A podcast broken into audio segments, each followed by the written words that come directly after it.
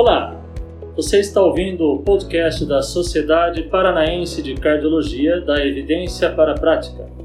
Eu sou Miguel Morita, diretor científico da sociedade, e esta é uma série de podcasts com o objetivo de atualizar o cardiologista paranaense discutindo as últimas evidências científicas e como elas podem impactar a nossa prática clínica. Hoje o nosso podcast é sobre o estudo Voyager PAD e eu estou aqui com o Dr. Olímpio França Neto, que é Fellow da Sociedade Europeia de Cardiologia e também diretor da Sociedade Paranaense de Cardiologia. Olímpio, é, você podia resumir para a gente do que, que se trata esse estudo e quais os seus principais achados? Boa tarde.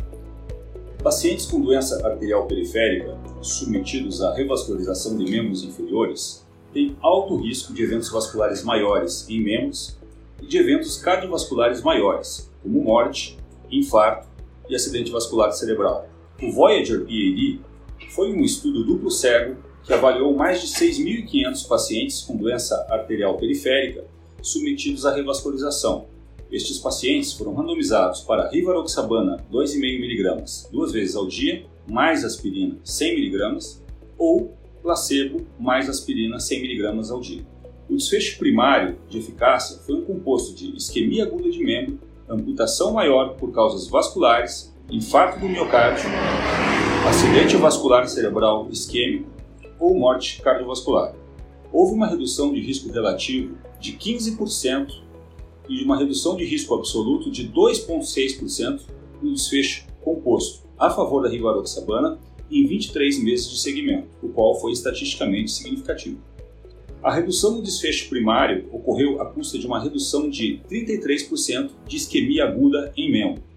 O desfecho primário de segurança foi sangramento maior pelo critério time, e não houve diferença estatisticamente significativa entre os grupos. O desfecho secundário de segurança foi sangramento maior pelo critério da Sociedade Internacional de Trombose e Hemostasia, que é um critério mais abrangente e mostrou um aumento de 42% desse risco com a rivaroxabana. Entretanto, não houve aumento de risco de sangramentos fatais ou de hemorragia intracraniana. Legal, Olímpio. Então, é, só para entender o contexto, né, esse é um estudo sobre doença arterial periférica. É, fala para gente um pouquinho disso e qual seria a prática atual hoje em relação à doença arterial periférica. Bom, atualmente estima-se que 200 milhões de pessoas em todo o mundo apresentem doença arterial periférica. Esses pacientes, após serem submetidos a uma revascularização de um membro, apresentam alto risco de isquemia aguda do membro, risco quatro vezes maior, risco de amputação maior e eventos cardiovasculares maiores. Nos estudos de doença arterial periférica, a prevalência de doença coronária sintomática é em torno de 30%. Com relação à prática atual, a prática atual recomenda aspirina ou clopidogrel em monoterapia para doença arterial periférica sintomática, independente do contexto clínico.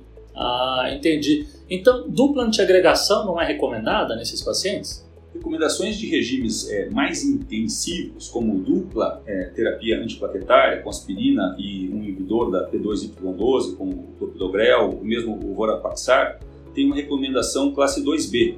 Estudos prévios é, que compararam a associação de aspirina e clopidogrel com aspirina após um bypass abaixo do joelho foram neutros, um aumento de risco de sangramento maior, Embora a dupla terapia antiplaquetária seja comum após a revascularização para doença arterial periférica, os dados para suportar essa prática eles são observacionais ou são extrapolados de estudos randomizados em pacientes com doença coronária, muito mais do que para eventos vasculares periféricos. Após a revascularização na doença arterial periférica, os riscos maiores são riscos por isquemia aguda de membro e amputação por causa vascular. Ah, entendi. Mas e com relação aos anticoagulantes, que é o, estopo, é o escopo aqui do estudo Voyager?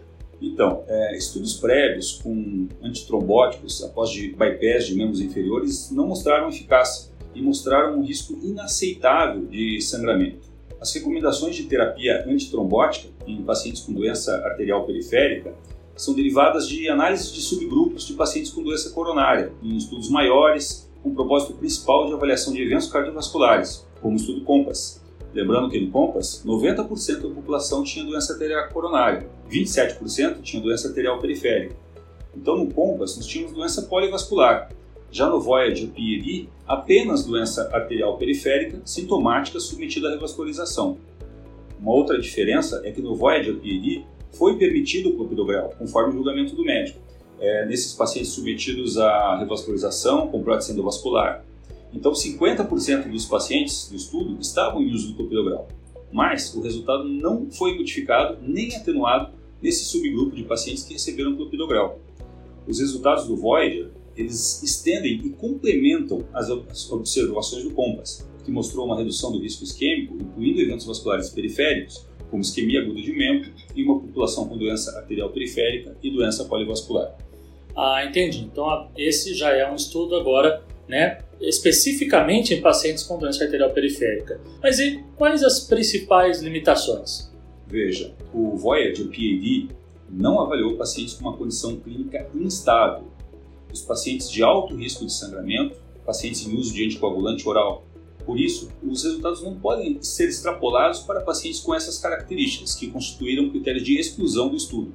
Legal, Olímpio. Então, é um estudo de anticoagulação, reduzindo evento isquêmico e aumentando o sangramento, como sempre, mas é claro que aqui não aumentou o sangramento maior.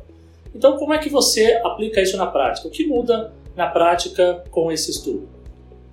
Pacientes com doença arterial periférica sintomáticos que são submetidos a uma cirurgia de revascularização de membro os que têm um quadro estável e que não têm um alto risco de sangramento, quando recebe a rivaroxabana 2,5mg duas vezes ao dia, mais a aspirina, mesmo que recebam clopidogrel, terão uma redução de risco de 15% de isquemia aguda de membro, amputação maior de causa vascular, morte, infarto e acidente vascular cerebral.